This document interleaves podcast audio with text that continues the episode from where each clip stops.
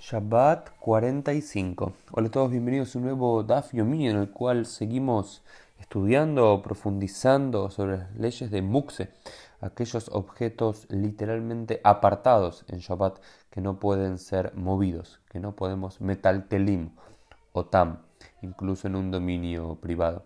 Y hoy vamos a hablar específicamente de una shita, de una postura en particular de Rabbi Shimon, porque al parecer Rabbi Shimon tenía Muxel Rabbi Shimon, tenía, tenía, aceptaba una sola categoría de Muxe, no aceptaba todas las categorías que habíamos visto, de Gisaron Kis, de Mius, de Isur, sino que aceptaba una categoría general que era la siguiente.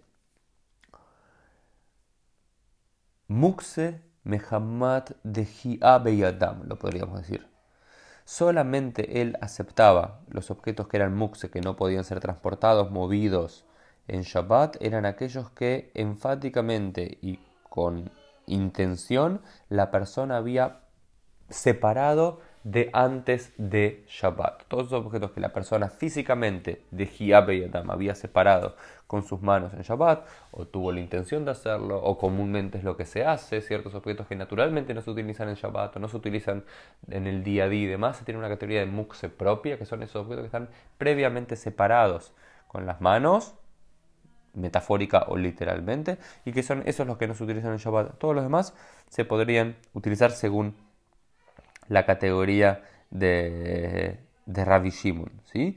Entonces, eh, la primera pregunta que se hace es la siguiente: Hitim Shesar Amba Karka. ¿Qué pasa con los hitim? Con el, trigo que está tirado en el suelo, digamos, claramente no está arraigado a la tierra, pues está arraigado a la tierra, está prohibido arrancar, pero está simplemente tirado en el suelo. Ubeitzim y los huevos que están bajo el, la, la gallina, ¿cuál es el din de ellos? ¿Sí? Y la alajá dice, Leshitat Rabbi Shimon, af davar shedajo mishimush que con hitim que ein bahem mukse. Según Rabbi Shimon, aquellos objetos que fueron apartados en términos generales, incluso con las manos, como pueden ser estos huevos, que porque ya estaban ahí bajo la gallina y uno estaba como alejados de esos, y lo mismo con el trigo que estaba tirado en el suelo y demás, no tienen la categoría de muxe y se podría uno tomarlos técnicamente en, en Shabbat. Y luego aparece también una subcategoría que tenía que ver con uxen le mitzvato, uxale y suro. Un objeto, por ejemplo, una vela de Shabbat que fue separado previamente para cumplir una mitzvah, que es encender las velas de Shabbat, uxale y suro. Luego tiene la categoría de, de, de muxe de separado por su isur, por estar prohibido su eh, uso en el resto de Shabbat. El ejemplo clásico son las velas. Como fue separado para cumplir una mitzvah, también es luego separado y no puede ser movido. Em, luego aparece otra subcategoría o otro, otro, detalle en el cual al parecer lo único que eh, acepta que tienen la categoría de Mukse en Shabbat son dos cosas muy específicas, los higos y los eh, tzimukim y las eh, uvas eh, disecadas. ¿Cómo llaman los tzimukim en español? Se me está yendo la, la, palabra. Eh, las uvas, las, uvas secas. Se me está yendo la palabra. Bueno, bueno, esto es lo único porque, porque si bien son separadas con las manos de las personas, aún así son objetos que no se podrían comer hasta un tiempo determinado después, por lo cual tiene una categoría especial. Lo otro que suma acá la Gemara son en relación a los animales. Y dentro de los animales hay dos categorías. Hay animales que de por sí son muxe y hay otros animales que no son muxe necesariamente.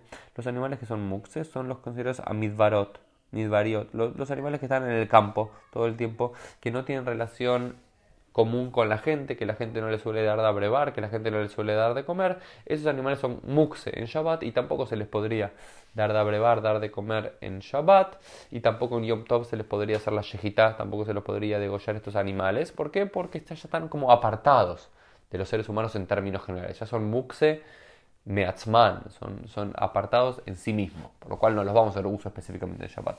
Sin embargo, otra categoría es los bayatot, los animales que son domésticos, los animales de la casa, esos animales que la gente está acostumbrada a tenerlos todo el tiempo y que no están apartados, sino que son parte de la vida de las personas, sí se los puede, se les puede dar de abrevar y de comer en Shabbat, es importante para saber, porque tenemos animales en nuestras casas y demás, no son considerados muxe aquellos animales y sí se les puede dar de comer y de beber en, en Shabbat, aunque más hablaremos de los animales eh, muxe o no en las próximas eh, páginas, en las próximas semanas, en los próximos días.